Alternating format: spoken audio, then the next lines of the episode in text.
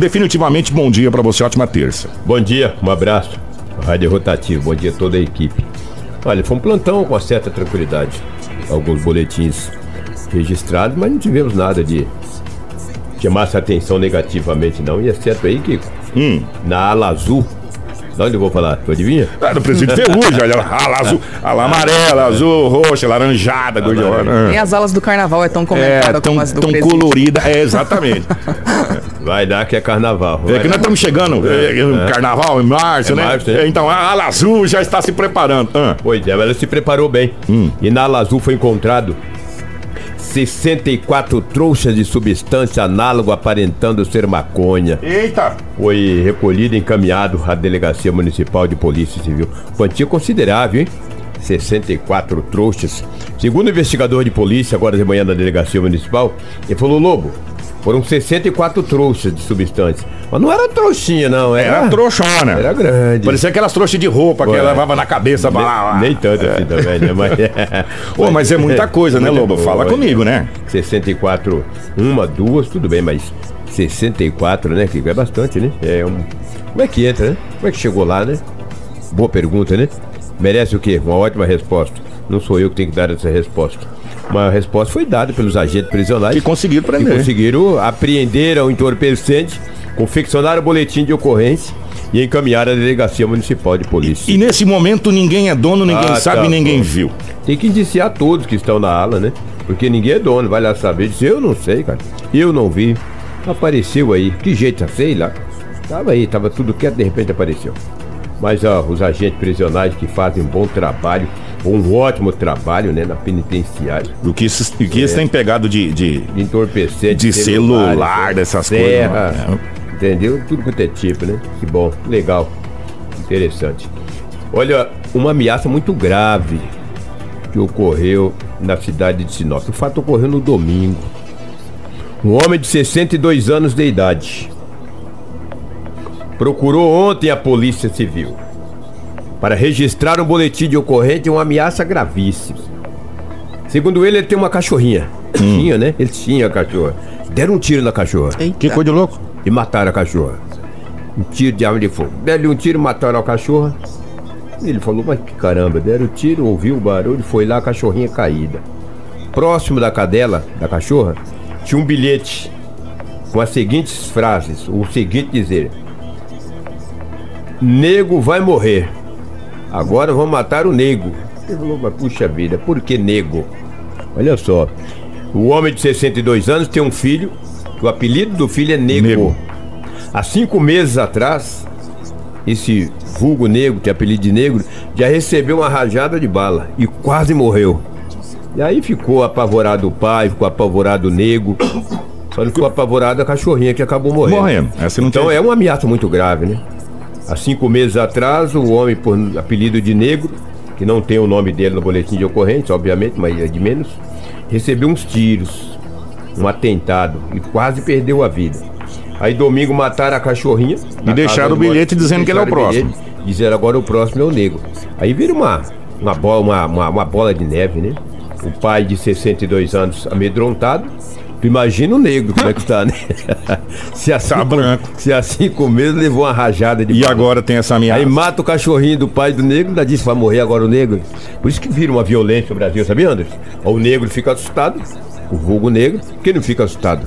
Pô, cinco meses atrás eu levo um atent... sofro um atentado. Agora, mata vai e mata o cachorro e diz o próximo é o negro. Pô, o cara se prepara, meu. Ninguém quer morrer. Né? É difícil, é complicado.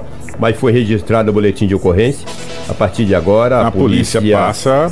Judiciária Civil passa a investigar para saber quem matou essa cachorra e quem o ameaçou. O nego deixando um bilhete dizendo que o próximo será ele. Muito triste. Entristece a cachorrinha morrer, né? Entendeu? E entristece também a ameaça sobre esse jovem. E o desespero do pai, o né? O desespero do pai, da família, dos amigos. No né? geral. Não é quem é tão ruim que não possa ter o um amigo, quem é tão bom que não possa ter o um inimigo. Então todo mundo tem suas amizades, seus parentes. É triste.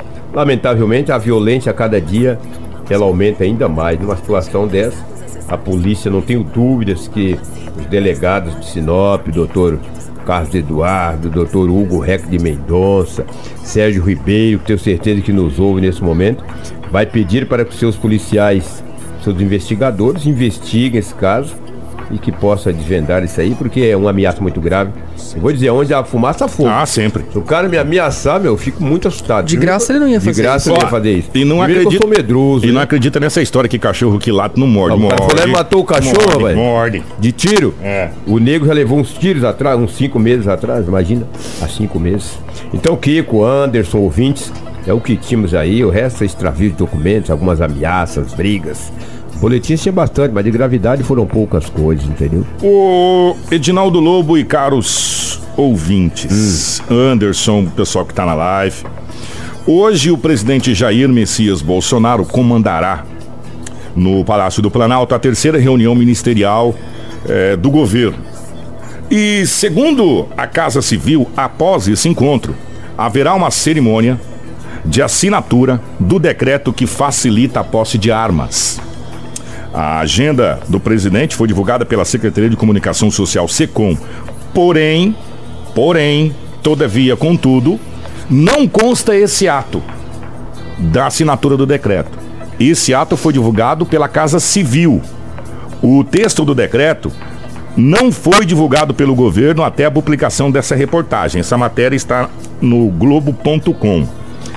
É, segundo o que foi divulgado pela Casa Civil, porque até agora o decreto não foi divulgado na sua totalidade, e todo mundo sabe que esse decreto passou pelo crivo do ministro Sérgio Moro, né? Ele foi uma das pessoas que fez o crivo desse decreto. Né? A medida será publicada no Diário Oficial da União. O direito à posse de arma para manter uma arma de fogo em casa. Para andar com a arma na rua é preciso ter direito ao porte. E existe, Edinaldo Lobo, uma confusão muito grande quanto a isso. O que que é porte de arma e posse de arma, né?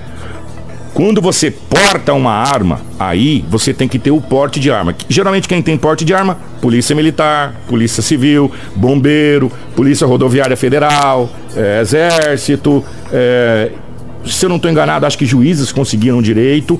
Os advogados estavam tentando, até o doutor, na época foi o doutor Felipe Guerra, falou que estava uma discussão ainda para saber se usar ou não.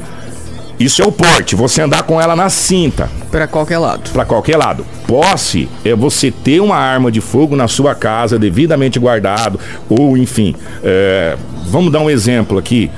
Me corrija se eu estiver errado, Lobo, que você está lá. Um caminhoneiro, por exemplo, no porta-luva do veículo.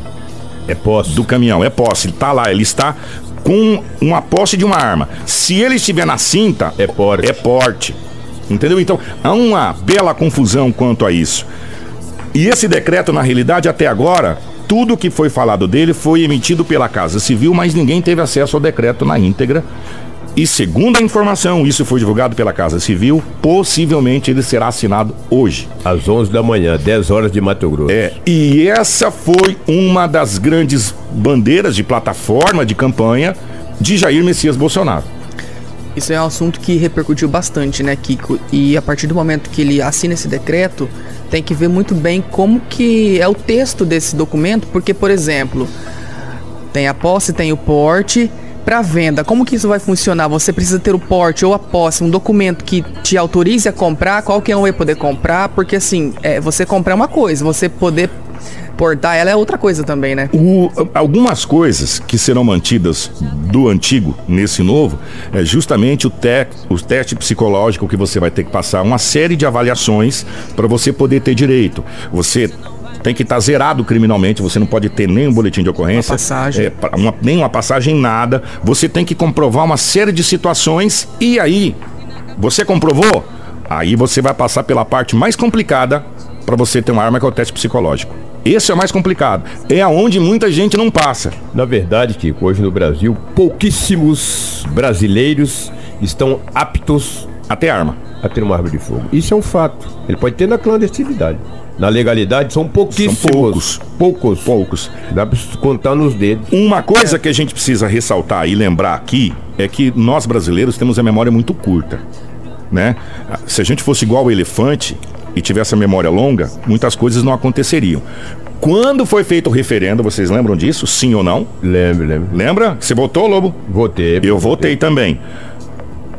O, o não ganhou. A porte, o porte de arma de fogo, a posse de arma de fogo ganhou.